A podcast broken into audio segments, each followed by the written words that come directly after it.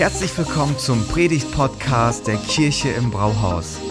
Wir als Kirche lieben das Leben und wir hoffen, dass dich diese Predigt dazu inspiriert, dein bestes Leben zu leben. Viel Spaß beim Zuhören.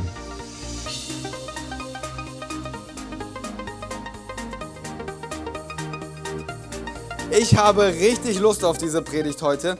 Wir machen nämlich den Abschluss unserer Themenreihe ähm, Live No Lies. Und ähm, ich weiß, die letzten Wochen waren hart. Ich weiß, wir hatten Inhalte, die haben einiges offenbart, war nicht immer leicht verdaulich, aber es war immer die Wahrheit. Und das ist manchmal so. Das ist ähm, nicht immer ganz leicht ist, aber heute habe ich eine ganz inspirierende Predigt für euch. Deswegen ist es mir wichtig, euch nochmal zu sagen, hey, wenn du ein Notizbuch mit hast oder dein Handy hast, wo du Notizen mitschreiben kannst, schreib heute unbedingt mit. Heute gibt es ein Feuerwerk. Okay? Ich habe richtig viel dabei. Und ähm, du musst ganz schön gut mitschreiben, damit du alles auch mit aufnehmen kannst und dann zu Hause nochmal darüber nachdenken. Okay, wir haben in den letzten Wochen so viel darüber gehört, was in dieser Welt abgeht und wie es auch nicht immer leicht ist, als Christ zu leben und so weiter. Und die Frage, die sich aufdrängt, natürlich ist die, was ist Gottes Antwort auf eine Welt, die... Ähm, sich in eine Richtung entwickelt, die vielleicht nicht Gottes Plan entspricht. Was ist Gottes Antwort? Und Gottes Antwort ist meine Leidenschaft. Gottes Antwort ist das, was, wofür mein Herz mehr als alles andere schlägt. Was ist es? Gottes Idee für diese Welt ist eine lebendige Kirche. Heute rede ich über die Kirche. Und ich werde euch mit reinnehmen in meine absolute Leidenschaft. Das, was mich nachts nicht schlafen lässt. Das, wofür ich bereit bin, alles zu geben. Das, wo ich denke, ich werde bereit sein, den Preis zu bezahlen. Warum? Weil es meine Leidenschaft ist, Kirche zu bauen. Jesus sagt, dass er seine Kirche bauen wird und wir dürfen dabei sein. Was ist die Antwort in dieser Welt? Eine Kirche, die Hoffnung bringt. Und wir dürfen gemeinsam dabei sein. Wisst ihr, als Stella und ich an den Start gegangen sind und die Kirche äh, verantwortlich übernommen haben, äh, sind wir mit einem Traum an den Start gegangen. Und dieser Traum, ich weiß, ich enttäusche jetzt den einen oder anderen, hatte nichts mit diesem Gebäude zu tun. Und dieser Traum hatte auch nichts damit zu tun, dass man als Pastor so gut bezahlt wird. Und der Traum hatte auch nichts damit zu tun, dass ich dann endlich nur noch am Sonntag arbeiten muss.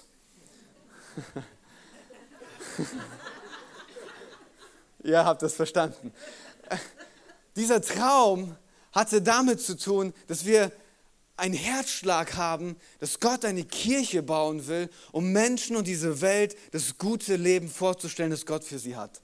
Eine Kirche zu bauen, die Hoffnung bringt. Eine Kirche zu bauen, die Menschen einlädt in das, was Gott für sie vorbereitet hat.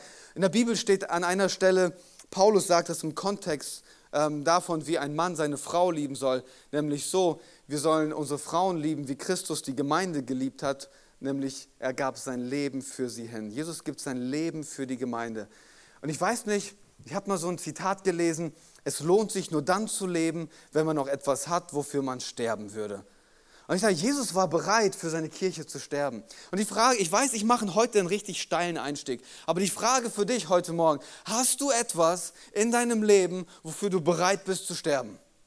Und jetzt denk nicht an deine Kinder oder so. Eine Leidenschaft meine ich. Das, wofür du bereit bist, alles zu geben. Nicht, wovon du träumst, wenn du gut schläfst, sondern weil du nachts wach liegst, weil die Träume zu groß sind, die du in deinem Leben hast. Hast du eine Leidenschaft, die dich wach lässt? Eine Leidenschaft, wo du sagst, dafür würde ich bereit, alles zu geben. Und ich weiß nicht, wenn du noch keine Leidenschaft hast, dann bin ich heute hier, um etwas in deinem Herzen anzuzünden. Ich habe richtig Lust auf diesen Morgen. Und das ist mein Gebet dass Jesus die Leidenschaft, die er für dich hat, für mich hat, für uns als Kirche hat, ganz neu in unsere Mitte hineinlegt. lass mich dafür beten. Jesus, du träumst für uns. Und Jesus, du hast eine Leidenschaft, nämlich die Kirche zu bauen. Und wir wollen uns mit einklinken in deine Leidenschaft, in diese Kirche. Wir wollen Teil werden von dem, was du vorhast. Inspiriere uns heute, rede zu uns und lass uns aktiv Teil werden von dem, was du vorhast vorhast. In Jesu Namen. Amen. Die Kirche. In Matthäus finden wir eine Begebenheit, wie Jesus mit den Jüngern im Gespräch ist. Und Jesus redet mit denen und hatte inzwischen einen Bekanntheitsgrad erreicht, der nicht mehr zu leugnen war. Leute haben sich das Maul über Jesus zerrissen. Wer ist dieser Mann? Warum kann er das und das? Warum redet er mit Vollmacht? Warum tut er Wunder und so weiter? Und dann gibt es diesen Moment, wo Jesus seine Jünger fragt, was sagen die Leute eigentlich über mich? Und die sagen dann zu Jesus, ja, einige denken, du bist Johannes der Täufer, der wieder von den Toten auferstanden ist. Andere sagen, du bist der Prophet Elia, der zurückgekommen ist. Oder du bist Jeremia, der Prophet, der zurückgekommen ist. Und so versuchen Leute irgendwie das zu beschreiben, wer dieser Jesus sein kann. Und dann dreht Jesus das um und macht es persönlich und sagt zu den Jüngern, okay, lass mal die Leute reden. Wer sagt ihr, dass ich bin? Wer bin ich für euch? Und dann kommt es zu diesem ganz berühmten Text in Matthäus 16, 16 bis 18. Simon Petrus antwortete, du bist der Messias, der Sohn des lebendigen Gottes. Jesus sagte, weil darauf sagte Jesus zu ihm, glücklich bist du zu preisen, Simon, Sohn des Jona. Denn nicht menschliche Klugheit hat es dir offenbart, sondern mein Vater im Himmel. Deshalb sage ich dir jetzt, du bist Petrus und auf diesen Felsen werde ich meine Gemeinde bauen. Jesus sagt, ich werde meine Gemeinde bauen. Und das Totenreich mit seiner ganzen Macht, eine andere Übersetzung sagt das so schön, die Hölle mit ihrer kombinierten Kraft wird nicht stärker sein als sie. Zu Beginn möchte ich gleich mal ein paar Flöcke einschlagen. Worum geht es in der Kirche? Das allererste, Jesus baut seine Kirche. Jesus ist der Chef, nicht ich, nicht die Gemeindeleitung. Jesus baut seine Kirche. Die Bibel beschreibt es, er ist der Kopf, wir sind der Leib Christi. Und der Leib macht das, was der Kopf sagt. Er ist der Chef. Es geht um Jesus. Nicht umsonst ist der erste Wert, den wir als Kirche haben, Jesus im Zentrum. Bei all dem, was wir tun, bei all dem, was von unserer Bühne kommt, bei all dem, was in den Teams passiert, bei all dem, was die Kids machen, es dreht sich immer alles um Jesus. Wir sind ein Haufen von Menschen, der Jesus einfach nur gern hat. Es geht bei all dem, was wir tun, um Jesus. Und wenn wir über Kirche nachdenken, das, was er hier sagt, werden wir das gleich merken. Er ist der Chef, es geht um Jesus. Worauf wird diese Kirche gebaut? Nicht auf Petrus, nicht auf diesen Felsen, der da steht. Was macht Jesus hier? Er sagt, auf dieses Bekenntnis, dass ich der lebendige Sohn Gottes bin, auf dieses Bekenntnis wird die Kirche aufgebaut. Jesus im Zentrum, das Fundament, der Eckstein, auf dem alles aufgebaut wird. Was macht die Kirche aus? Sie ist unüberwindbar. Warum? Nicht, weil wir so schlau sind, eine Kirche zu bauen, sondern weil Jesus Christus die Hölle überwunden hat und deswegen kann die Hölle die Kirche nicht überwinden, weil der, der die Kirche baut, stärker ist als der, der die aus der Hölle kommt. Und mit wem wird sie gebaut? Mit Menschen, die sich zu diesem Bekenntnis stellen, dass Jesus Christus der lebendige Sohn Gottes ist. Schaut mal, was passiert. Simon Petrus sagt das und dann ruft ihn Jesus zu sich und sagt, jetzt sollst du nicht mehr Simon heißen, ich schenke dir eine neue Identität. Du bist jetzt Petrus und weil du diese neue Identität hast, nehme ich dich mit rein in das, was ich für dich vorhabe. Mit Jesus bekommst du immer eine neue Identität und wirst reingenommen in das, was er vorhat. Hey, ganz am Anfang, bevor wir weitermachen, alles, was wir tun, ist eine Einladung, Menschen einzuladen zu diesem Zentrum, zu Jesus einzuladen, Menschen einzuladen, zu Jesus zu kommen. Und bevor ich weitermache, nehme ich den Moment und ich lade dich ein. Kennst du Jesus schon? Hast du Jesus schon in deinem Herzen angenommen? Ist er das Zentrum deines Lebens? Weil Jesus stellt dir heute die Frage, ganz persönlich, wer bin ich für dich? Nicht, wer bin ich für deine Oma Greta? Nicht, wer bin ich für deine Tante Lotte? Wer bin ich für dich persönlich? Ich will dein Freund sein. Ich will dein Retter sein, der, der dir deine Sünden vergibt, der, der dir ein neues Leben schenkt, eine neue Identität gibt. Hast du Jesus schon angenommen? Und ich will diesen Moment nutzen. Ich werde jetzt für dich beten. Und ich bete, dass Jesus dein Herz berührt. Und so bete ich, Jesus. Sprich diese Einladung aus heute Morgen. Berühre Menschen. Zieh sie zu dir. Rück in das Zentrum ihres Lebens und lass sie erfahren, was es bedeutet, Vergebung zu bekommen, neues Leben zu bekommen und eine Perspektive, die keiner rauben kann. In Jesu Namen. Amen. Darum geht es uns als Kirche. Amen. Nein, Spaß, geht noch weiter. Es geht noch weiter. Die Kirche. Eigentlich heißt das ähm, griechische Wort dafür Ekklesia. Ich weiß nicht, ob du schon mal gehört hast. Kirche heißt Ekklesia, zu Deutsch wörtlich übersetzt, die, die Herausgerufenen. Ihr erinnert euch vielleicht an letzte Woche. Ich habe darüber gesprochen, dass wir, wenn Gott uns berührt, dass wir heilig sind. Und heilig bedeutet, dass wir in Beschlag genommen wurden von Gott. Wir als herausgerufene Kirche, das bedeutet, wir sind in Beschlag genommen von Gott als Kirche für eine göttliche Bestimmung, für eine göttliche Berufung. Wir sind gemeinsam unterwegs für einen Auftrag, den Jesus uns, in den Jesus uns hineingestellt hat. Wir existieren nicht nur dafür, dass wir gemeinsam ganz viel Spaß haben und uns freuen, dass wir Sonntagmorgen hier sind. Auch wenn ich hoffe, wir haben Spaß bei dem, was wir tun. Das gehört dazu. Aber wir sind gemeinsam unterwegs und haben einen Auftrag. Jetzt sind wir aber an dem Punkt, wo wir vorsichtig sein müssen. Wir sind als Herausgerufene kein elitärer Club der Heiligen.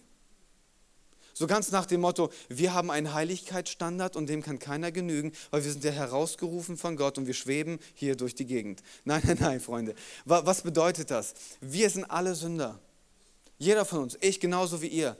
Der Unterschied ist, wir, wir sind nicht besser als alle anderen. Der Unterschied ist nur, dass wir in der, Be, in der Begegnung mit Jesus erfahren haben, da gibt es Vergebung für mein Leben, da gibt es Hoffnung für mein Leben, da gibt es eine Zukunft für mein Leben, da werde ich neu gemacht, meine Gedanken erneuert. All das in der Begegnung mit Jesus. Ich bin nicht besser, ich habe nur Jesus.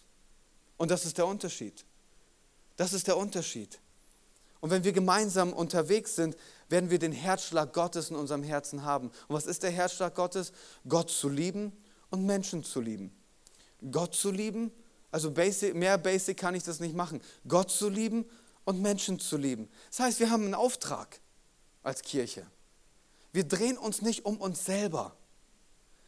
Wir genügen uns nicht sehr, einfach, dass wir sagen, ja, Hauptsache es geht uns hier gut. Nein, nein, wir haben schon eine Ausrichtung. Und bei diesem Auftrag geht es nicht um dich. Darf ich dir das so sagen? Wenn du heute Morgen hier bist, es geht nicht um dich. Wir haben gemeinsam einen Auftrag für die Menschen, die noch nicht hier sind. Weil Jesus sagt, wenn ich dich reinnehme in meinen Auftrag, wenn du, dich bereit, wenn du bereit bist, mich und meine, meine Prios zu deiner Prio zu machen, dann kümmere ich mich um alles, was du für dein Leben brauchst. Und wir sind ja manchmal so schlau, dass wir Bibeltexte so umdrehen, dass das irgendwie für uns passt. Und dann sagen wir, aber Jesus, du kümmerst dich ja erstmal um mich und du gibst mir alles, was ich brauche. Und wenn ich dann irgendwann mal ready bin, dann gehe ich rein in deine Mission. Und das, was du vorhast. Und Jesus sagt, nein, nein, so funktioniert das nicht. Während du gehst, wirst du merken, dass ich dich bereit mache. Während du gehst, wirst du merken, dass ich dich versorge. Während du bereit bist, einen Schritt zu gehen, mich zu Prio zu machen, dann wirst du merken, wie alles seine Ordnung findet. Und dieser Auftrag ist kein Auftrag, den, den man alleine schafft. Wir sind eine Gemeinschaft, die zusammensteht. Wir sind gemeinsam unterwegs. Wir sind, wir sind besser zusammen. Wir sind besser zusammen. Wir brauchen einander. Und ich will dir sogar, ich will dir sogar so weit gehen und dir sagen, also die Kirche braucht dich nicht. Du brauchst die Kirche. Die Kirche braucht dich nicht. Du brauchst die Kirche. Lass mich das kurz erklären, wie ich das meine. Wir sehen das im, im Wort Gottes, da steht, dass unsere Bestimmung ist, dass wir eingepflanzt sind im Haus des Herrn. Psalm 96. Wir sind eingepflanzt oder wir sollen eingepflanzt sein im Haus des Herrn. Und nur wenn du eingepflanzt bist, kannst du ein Wurzelwerk ausbreiten. Und nur wenn du ein Wurzelwerk hast, kannst du stabil stehen. Und nur wenn du tiefe Wurzeln hast, bekommst du die Nahrung, die du brauchst, um, zu, um zu, äh, zu, dich zu entwickeln. Und nur wenn du die Nahrung bekommst, kannst du Frucht tragen. Und nur wenn du Frucht trägst, lebst du in dem, was Gott für dich vorhat. Und wenn du Frucht trägst, lebst du in deiner Bestimmung. Und die Bestimmung ist, Menschen zu lieben, genauso wie du Gott liebst. Wir sind berufen, gepflanzt zu sein. Und wenn wir nicht deine Kirche sind, dann such dir eine andere Kirche, wo du dich einpflanzt. Mir ist das egal, wo Leute hingehen. Hauptsache, die sind eingepflanzt. Weil ich weiß, wenn du dich dauernd umpflanzen lässt, dann wirst du nie ready sein, um Frucht zu tragen. Lass dich einpflanzen. Das ist unsere Bestimmung. Schau mal, was im Epheserbrief steht, 2,19.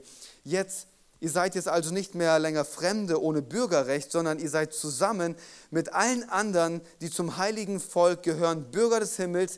Ihr gehört zu Gottes Haus. Ihr gehört zu Gottes Haus, zu Gottes Familie. Das ist, wie wir uns verstehen.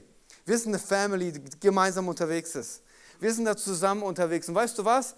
Als Family kannst du dir deine Geschwister nicht aussuchen. Genauso wie ich meine sieben Geschwister nicht aussuchen konnte. Ich bin, ich bin der siebte und die anderen sechs waren schon da. Ja, Mist. So. Aber genauso ist es auch, wenn Gott uns hier zusammenstellt als geistliche Familie.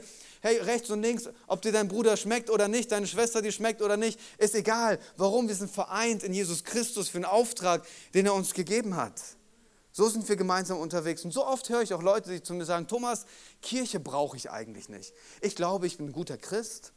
Ich glaube, ich kann mein christliches Leben auch alleine zu Hause leben, in meiner intimen Beziehung mit Jesus. Und dann höre ich mir meinen Lieblingsprediger auf YouTube an und dann reicht es mir. Jetzt nicht als Pastor, lass mich mal als Theologe zu euch reden. Da kriege ich richtig Schwierigkeiten. Weil Kirche ist Gottes Main Business, Hauptaugenmerk. In der Bibel steht, dass Jesus eines Tages wiederkommt. Ja? Das heißt, er kommt wieder, um wen abzuholen? Seine Braut. Wer ist die Braut? Seine Kirche. An deiner Stelle wäre ich Teil einer Kirche, rein aus theologischer Sicht. Jesus kommt nicht, um Christen abzuholen, er kommt, um seine Gemeinde abzuholen. Sein Leib, der zusammensteht für den Auftrag, in den er uns hineingestellt hat. Und das ist super wichtig zu verstehen. Okay, Kirche. Was macht die Kirche aus?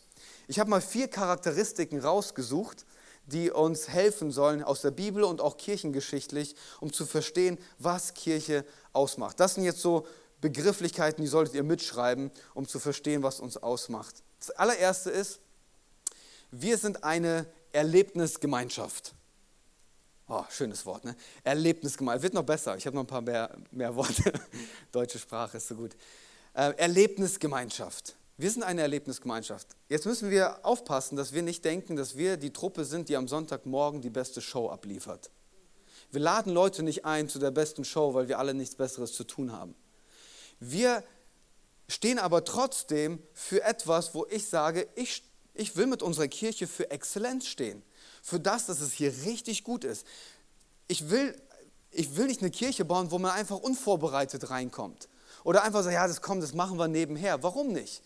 Mir geht es nicht um Perfektion, mir geht es um Exzellenz. Exzellenz heißt, jeder von uns gibt sein Bestes. Sein Bestes. Und was heißt das? Ihr macht das nicht, weil ich das erwarte, sondern weil wir verstehen, dass, dass Kirche das ist das Herz Gottes, das ist, was Jesus baut. Und wenn es um Jesus geht, dann verdient er das Beste und nicht meine Reste. Dann komme ich da rein und bin vorbereitet und ich gebe alles, was ich habe, für ihn das Allerbeste. Das ist super wichtig, dass wir mit dieser Haltung reingehen. Aber es geht am Ende nicht um die Exzellenz, die Leute erleben sollen, sondern was sie in diesem Kontext erleben, den wir bauen. Und was sollen sie hier erleben? Gott soll hier erfahrbar sein. Gott soll hier zu erleben sein. Wir glauben, dass er wohnt im Lobpreis seines Volkes. Wir glauben, dass, wenn wir uns versammeln in seinem Namen, dass er hier ist. Weißt du, es macht einen Unterschied, ob du hier bist oder ob du zu Hause am Stream sitzt. Es macht einen Unterschied. Atmosphärisch macht das einen Unterschied. Geistlich macht das einen Unterschied. Nichts gegen die Möglichkeiten des Streams. Aber ich will dir sagen, wenn du mit reingenommen wirst, in das, was wir hier gebaut haben, da kannst du Gott auf eine ganz andere Art und Weise erleben. Und ich weiß nicht, ob du es wahrnimmst. Gott ist gerade hier. Seine Gegenwart ist hier. Der eine oder andere hat sensiblere Antennen. Aber vielleicht sitzt du hier und sagst du, keine Ahnung, ich weiß nicht, aber ich will dir sagen, die Ruhe, die du hast, der Frieden, die Inspiration, die Ausrichtung, Gott ist da. Und er ist hier mit seiner Gegenwart ganz erfahrbar und erlebbar. Und manchmal machen wir einen ganz schwerwiegenden Fehler, dass wir Gott begrenzen auf die paar Quadratmeter hier auf der Bühne. So ganz nach dem Motto, Gott arbeitet von da bis da, von hier bis da. Alles, was in diesem Kontext passiert, da ist Gott erfahrbar. Das, was von dem Worship-Team kommt, was vom Gebet kommt und auch was vom Pastor kommt, da wirkt Gott irgendwie. Hey, ganz ehrlich, ist unser Gott so klein, dass er nur auf diese Bühne hier passt und alles andere ist für ihn zu groß? Ich glaube nicht, oder? Gott ist viel mehr als das. Und ich träume von einer Kirche, wo Gott erfahrbar ist in allen möglichen Settings, die wir als Kirche haben. Stellt euch mal vor, Stellt euch mal vor, ihr kommt in den Gottesdienst rein und du begegnest der Freundlichkeit Gottes durch unser Parkteam und durch unser Serviceteam. Stellt euch mal vor, du kommst in den Gottesdienst rein und setzt dich hin, der Gottesdienst hat nicht mal angefangen und dein Nachbar dreht sich zu dir und sagt, hey, ich will dich ermutigen. Du, du sitzt hier und nach der Predigt ist der Gottesdienst vorbei und der Nachbar sagt, hey, ich will für dich beten, dass du diese Woche in deiner Bestimmung lebst und dass du Gott erlebst. Weißt du, ich, ich bete, dass während du dir einen Kaffee abholst, dass du dir nicht nur ein heißes Getränk abholst, sondern dass unser Kaffeeteam so weit ist, dass die sagen, hey, ich gebe dir nicht nur einen Kaffee, sondern ein prophetisches Wort, weil Gott dich ermutigen will. Das ist mehr für dich. Oder? Lass uns Gott nicht begrenzen auf das hier. Und ja, wenn wir Lobpreis machen, dann merken wir, wie die Atmosphäre sich ändert, weil das nicht nur Lieder sind, die wir singen, sondern weil wir Gott am Beten. Und wenn ich rede, dann ist es Gottes Wort, das lebendig wird. Manchmal kommen Leute zu mir und sagen, boah Thomas, deine Predigt, die war so gut, so inspirierend. Ich habe diese Woche nochmal drüber nachgedacht und während ich über deine Worte nachdachte, habe ich Gänsehaut gekriegt. Du kannst so gut reden. Und ich denke mir so, denkt ihr wirklich, ich bin so eloquent? Denkt ihr wirklich, das ist in meinen Möglichkeiten. Hey, das ist das Wort Gottes, das lebendig ist, durch Mark und Bein geht. Und wenn es lebendig ist, dann ist es erfahrbar. Und wenn es erfahrbar ist, dann macht es was mit deinem Leben. Das sind nicht meine Worte. Das ist, wenn Gott wirkt, erfahrbar ist, dann können wir etwas in unserem Leben davon abbekommen. Die Bibel sagt, er erfüllt alles und jeden mit seiner Gegenwart. Und das ist die Vision, die ich von der Kirche habe. Alles und jedes. Das heißt, du kommst nicht einfach nur hierher, hältst einen Stuhl warm und gehst danach wieder nach Hause, sondern du kommst hierher, setzt dich hin und du fragst dich, wie kann ich heute der, der neben mir sitzt, ermutigen? Wie kann ich den eine Ermutigung sein, der nach dem Gottesdienst auf der anderen Seite von mir sitzt? Du kommst hier hin und hast einen Auftrag. Wir bauen gemeinsam einen Ort, wo Gott erfahrbar ist und wir beschränken das nicht auf das, was hier auf der Bühne passiert. Wir sind ein Leib, gemeinsam. Jeder von uns wird damit reingenommen. Es bleibt aber nicht nur beim Erleben stehen. Jetzt kommt mein nächstes Lieblingswort. Wir sind doch eine Transformationsgemeinschaft. Eine Transformationsgemeinschaft. Wir wollen Gott nicht nur erleben, sondern in der Begegnung mit Gott hat es immer eine Auswirkung. Im Römer 2, Vers 4 steht, die Güte Gottes treibt uns immer zur Umkehr wenn wir Gott erleben, wenn wir Gottes Gnade erleben, dann lässt es uns nicht los, dass wir in unserem Leben Dinge anpacken, die vorher noch nicht geklärt waren. In der Begegnung mit Jesus passiert immer etwas, wo eine Veränderung reinkommt. Und wir sehen das im ganzen, im ganzen Neuen Testament. Wann immer Menschen mit Jesus in Begegnung kommen, wann immer Menschen sich für Jesus entscheiden, passiert Folgendes. Umkehr, Erneuerung, Veränderung, neu gemacht, transformiert. All das findet statt in der Begegnung mit mit Jesus. Und wir müssen aufhören, diese Sprüche zu sagen, bleib so, wie du bist. Bitte nicht. Weil ich glaube vom Herzen, dass Gott eine bessere Vision von dir träumt, wie du aktuell bist. Und gleichzeitig freue ich mich so sehr, dass ich nicht mehr bin, wie vor fünf Jahren war. Dass Gott mein Herz geweitet hat und da Platz ist für mehr Menschen. Wie froh bin ich, dass Gott mir geholfen hat, Themen anzupacken, wo ich noch in Unvergebenheit gelebt habe. Wie froh bin ich, dass Gott nicht gesagt hat, so, ach, Thomas reicht so, wie er ist. Nein, nein.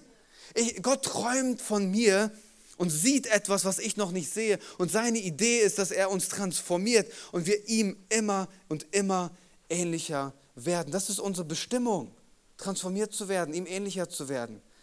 Aber jetzt müssen wir verstehen, keiner von uns kann das tun. Ich kann noch so viel mit euch reden. Ich werde euch nicht verändern können. Wenn du bisher gedacht hast, du kannst deine Frau verändern oder deinen Ehemann, lass es. Lass es. Es liegt nicht in unserer Macht. Was wir machen können, und das ist auch unser Auftrag, Räume zu schaffen, Türen zu öffnen, Leute einzuladen, da hineinzukommen. Es ist auch unser Job als Geschwister, den einen oder anderen auf etwas hinzuweisen, wo es Veränderung braucht. Das ist schon unser Job, aber Veränderung hervorbringen kann keiner von uns machen. Was brauchen wir? Wir trauen dem Wort Gottes zu. Wir trauen dem zu, was Jesus am Kreuz getan hat. Und wir trauen der Kraft des Heiligen Geistes zu, dass es Menschen verändert. Nicht in unserer Macht, sondern in seiner Kraft. Wir glauben, dass Menschen hier reinkommen und werden neu gemacht. Wir glauben, dass Menschen hier reinkommen und sie werden erneuert, verändert, transformiert. Wir glauben das. Hey, nenn mich verrückt. Aber ich glaube, dass wir einen Ort hier bauen, wo Leute, die depressiv sind, hier reinkommen und etwas erleben in der Begegnung mit Gott, dass sie mehr Freude haben, mehr Perspektive haben. Wir glauben, dass wenn Menschen hier reinkommen und krank sind, dass Gott sich immer wieder mal entscheidet. Ich weiß nicht wie, ich weiß nicht wann, aber dass er sie immer wieder mal heilt. Ich glaube von ganzem Herzen, dass Leute hier reinkommen, perspektivlos, auf einmal perspektivvoll. Ich glaube, dass es, wenn die Leute hier reinkommen, in der Begegnung mit Jesus verändert rausgehen, weil sie dem lebendigen Gott begegnen gesegnet sind. Ich glaube das.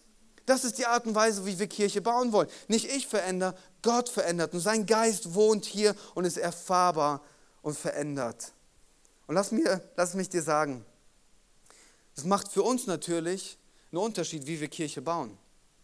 Das heißt, wir machen unsere Türen auf, wir machen unsere Arme auf und wir sagen, jeder ist hier willkommen. Jeder ist hier willkommen, egal wo man herkommt, egal welche Überzeugung man aktuell hat, egal was die Geschichte ist, welcher Ruf, egal was. Jeder ist hier willkommen. Aber da hört es nicht auf. Wir laden Leute ein, in unsere Family hinein.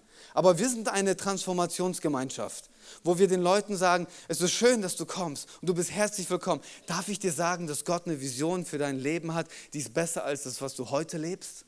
Das heißt, Leute kommen rein, wie sie sind, aber sie sollen bei uns nicht bleiben, wie sie sind. Und weißt du, manchmal werfen uns das Leute vor, die sagen, ihr tut nur so, dass jeder willkommen ist. Ihr sagt, komm so wie du bist, aber werde, wie wir dich haben wollen. Das ist, was man uns vorwirft. Ah, das ist ein schwieriger Punkt. Was ist unsere Idee? Wir sagen, komm so wie du bist, aber werde, wie Jesus dich haben will. Das ist, was wir leben.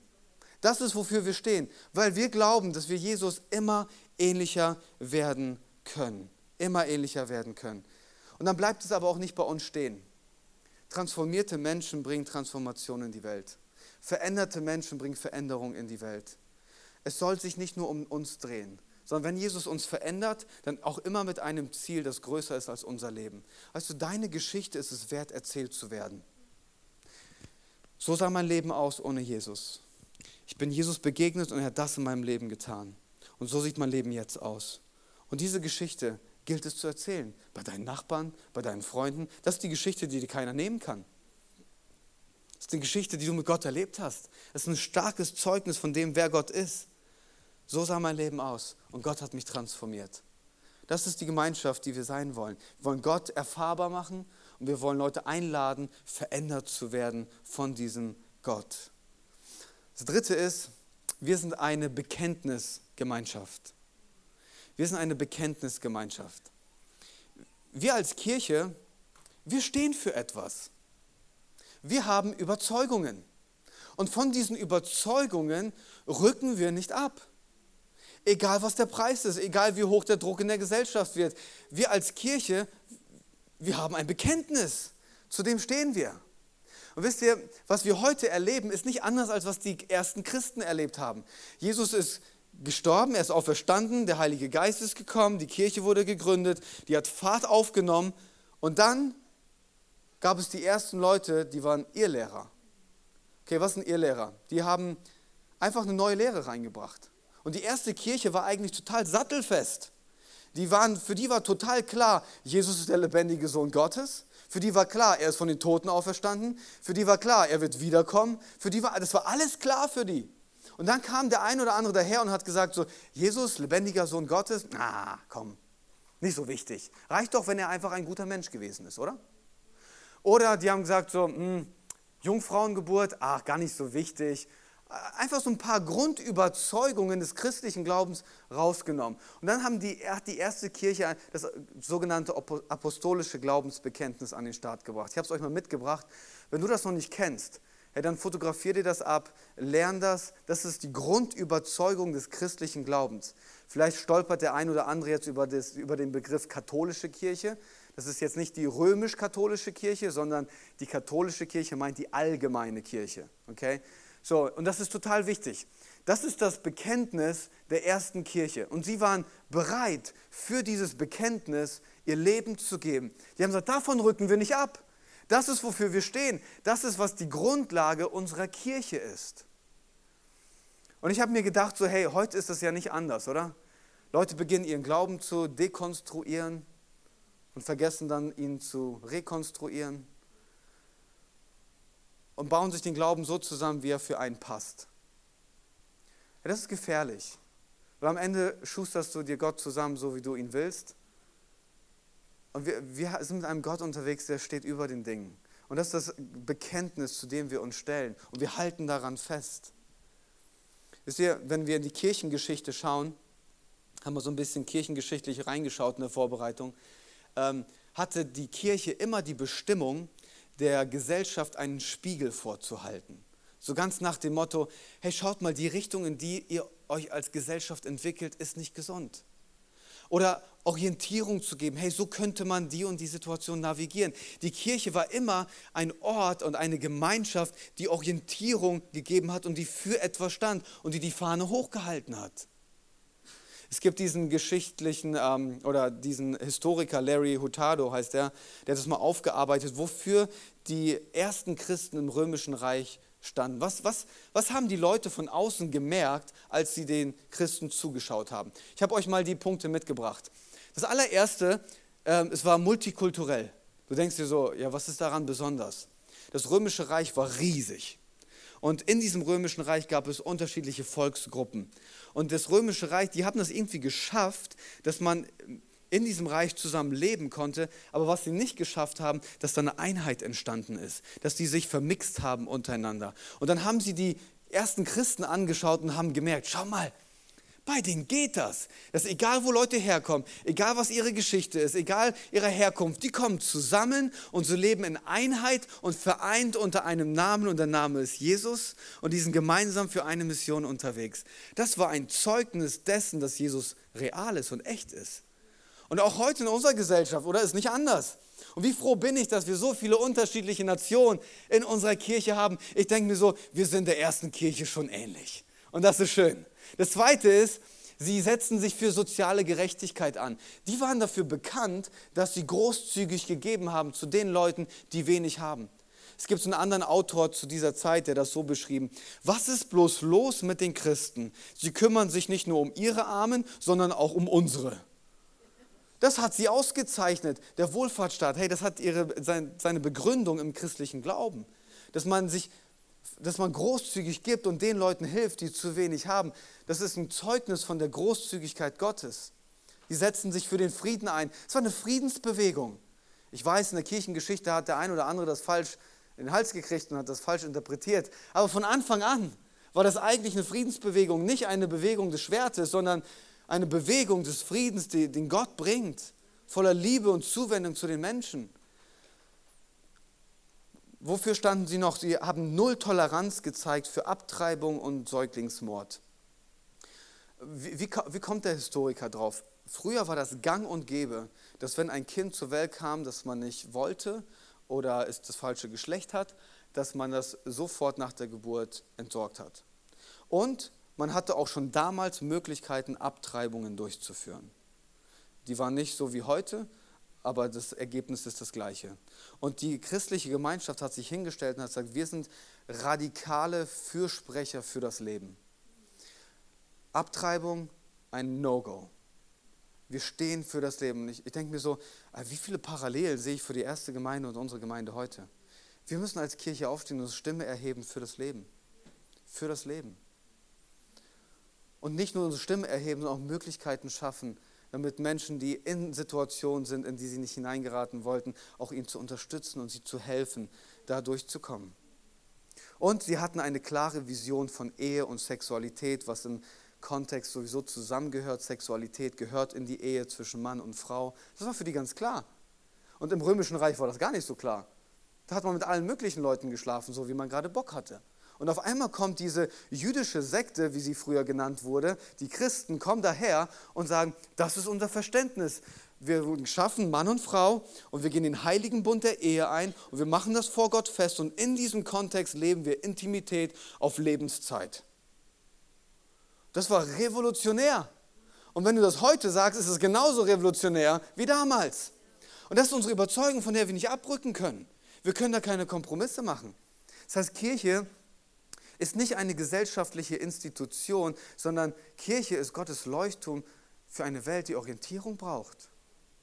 Das ist unser Auftrag, klar zu sein. Das ist, wofür wir stehen. Das ist, wie Gott sich das vorgestellt hat. Und wir laden Menschen ein, damit dazu zu kommen.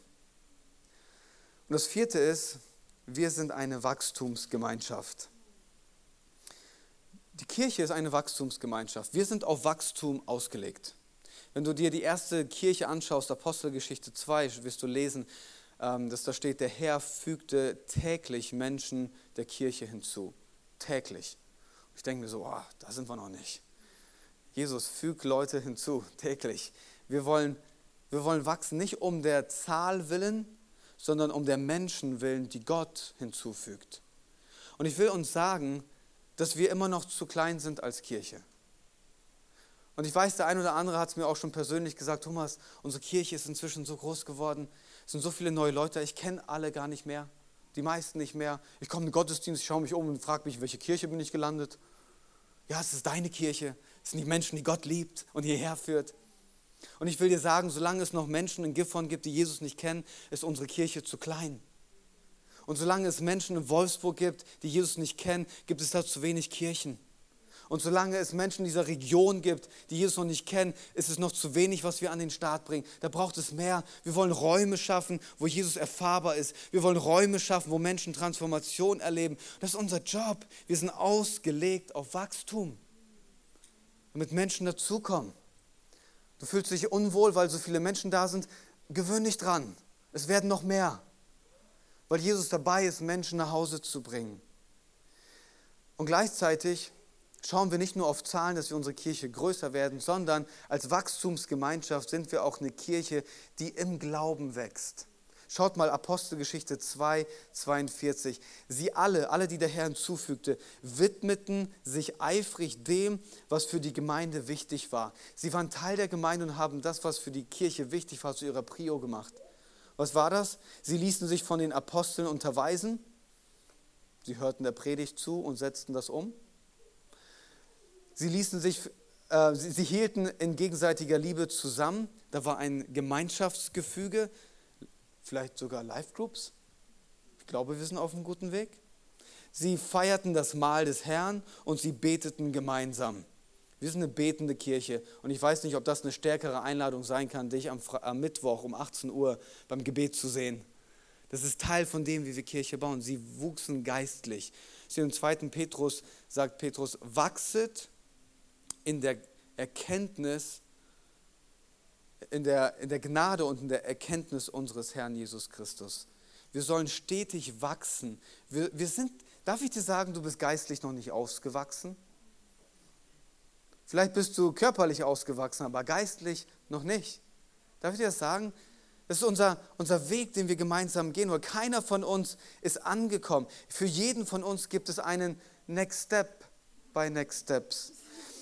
Für jeden von uns gibt es einen nächsten Schritt, den wir gehen können. Ja, und wie cool wäre das, das ist so ein Traum, den ich habe, wie cool wäre das, wenn wir eine Gemeinschaft werden, die sich gegenseitig inspiriert und gegenseitig ermutigt und gegenseitig herausfordert, ihren nächsten Schritt zu gehen. Dass wir am Sonntag nicht einfach nach Hause gehen, sondern dass wir den Sonntag beenden und den Nachbarn fragen so, hey, und was machst du jetzt damit? Und was ist dein nächster Schritt? Wie gehst du das jetzt? Gehst du jetzt vielleicht den Schritt der Taufe? Gibst du dein Leben jetzt vielleicht Jesus? Oder was machst du? Was ist dein nächster Schritt? Was ist dein nächster Schritt? Wir wollen eine Gemeinschaft sein, die genau das ermutigt. Wir wollen im Glauben wachsen. Im Glauben wachsen. Ich weiß nicht, ob der ein oder andere ähm, Ursel kennt, die Teil unserer Kirche ist. Ursel, die war im ersten Gottesdienst. Ursel ist diese Woche 85 Jahre alt geworden und sie ist seit 1965 Teil dieser Kirche. Und vor, vor ein paar Wochen kam sie zu mir, Ursel ist die Beste. Sie kam zu mir, nimmt mich in den Arm und sagt, Thomas, ich bin so froh, dass du unser Pastor bist. Und ich will dir sagen, jedes Mal, wenn ich dir zuhöre, ich lerne etwas Neues. Und jedes Mal, wenn ich dir zuhöre, gibt es etwas, was ich in meinem Leben umsetzen kann. Und ich denke mir so, Ursel, du bist 85, aber du hast die Haltung, ich bin noch nicht angekommen. Und ich denke mir so, ich will auch so alt werden wie Ursel, mit der gleichen Haltung mit der gleichen Einstellung. Ich will nicht irgendwann ankommen und sagen, jetzt habe ich geistig alles gelernt und ich bin angekommen. Hey, bloß nicht, das ist der Tod für unser geistliches Leben. Wir wollen in Bewegung bleiben, unseren nächsten Schritt gehen. Gemeinsam unterwegs. Hey, wir sind eine Gemeinschaft, die Gott erfahrbar machen will, wo Veränderung möglich ist. Eine Gemeinschaft, die für etwas steht und die darauf ausgelegt ist, zu wachsen. Als Kirche selbst, aber auch persönlich. So, jetzt gucke ich mal auf die Uhr. Ich habe noch ein bisschen. Ich bin schon wieder zu lang wie im ersten Gottesdienst. Tut mir echt leid. Aber einen Punkt habe ich noch. Und damit machen wir Schluss. Fragt sich natürlich jetzt, äh, welchen Part spielst du in Gottes Haus? Wenn das Gottes Traum ist, wenn, wenn das Gottes Identität ist, Kirche zu bauen mit allem, wer er ist und was er hat, was machst du? Bist du Teil von der Kirche? Er will, er will es mit dir und durch dich bauen.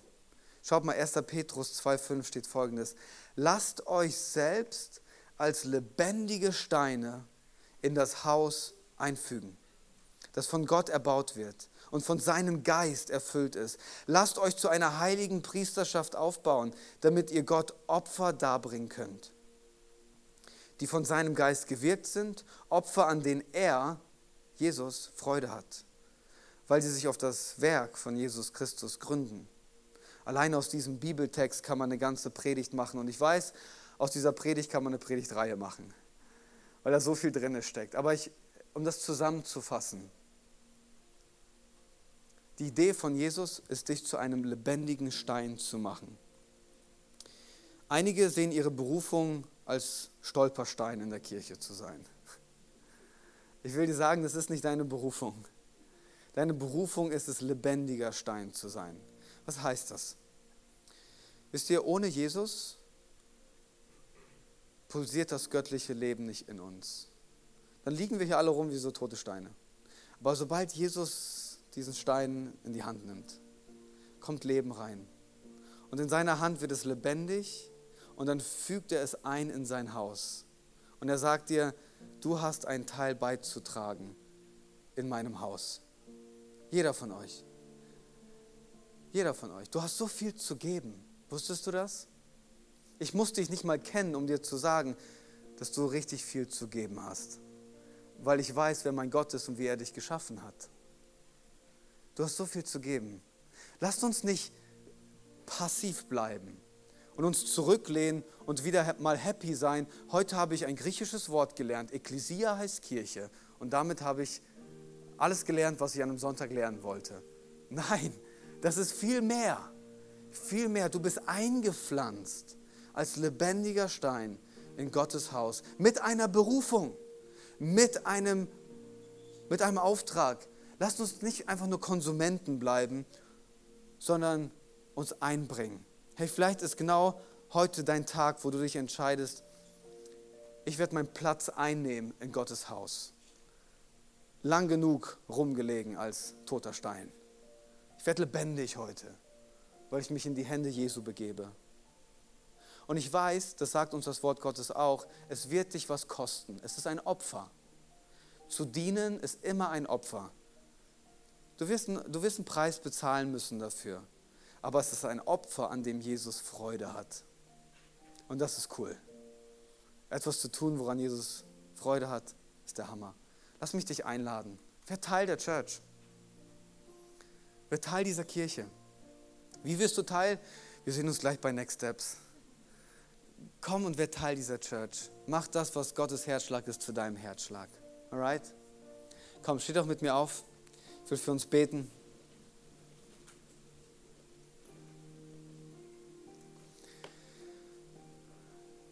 Jesus, danke, dass du träumst. Für uns persönlich, aber auch für uns als Kirche. Von Anfang an, als du in den Himmel zurückgefahren bist, hast du deine Kirche angefangen zu bauen. Und bis heute hast du nicht aufgegeben, deine Kirche zu bauen. Danke, Jesus, dass du treu bist und dass du immer noch einen Traum für uns hast und dass wir dich hier erfahrbar machen dürfen. Danke, dass du immer noch Menschen veränderst und danke, dass du uns ein klares Statement gibst zu dem, wer wir sind und wofür wir stehen. Und danke, Jesus, dass du uns nicht stehen lässt, wo wir gerade stehen, sondern einen, einen Weg hast, der uns in ein Wachstum führt mit dir und für dich. Und jetzt bete ich, Jesus, für jeden Einzelnen, der heute Morgen noch hier ist und noch nicht sich hat einpflanzen lassen in dein Haus. Jesus, würdest du sie heute Morgen inspirieren? Lass es nicht meine Worte sein. Ich will Menschen nicht überzeugen. Ich bete, dass dein Ruf heute Morgen rausgeht und ganz tief in das Herz von Menschen fällt. Ruf Menschen in deinen Auftrag hinein. Beruf sie für eine Aufgabe, die größer ist als ihr Leben. Jesus, wir beten, dass du deine Kirche weiterbaust. Mit uns und durch uns. In Jesu Namen. Amen. Vielen Dank fürs Zuhören. Wenn du eine Frage hast, kannst du uns gerne eine E-Mail an info at kirche-im-brauhaus.de schreiben. Wir geben unser Bestes, um deine Fragen zu beantworten. Bis zum nächsten Mal beim Predigt-Podcast der Kirche im Brauhaus.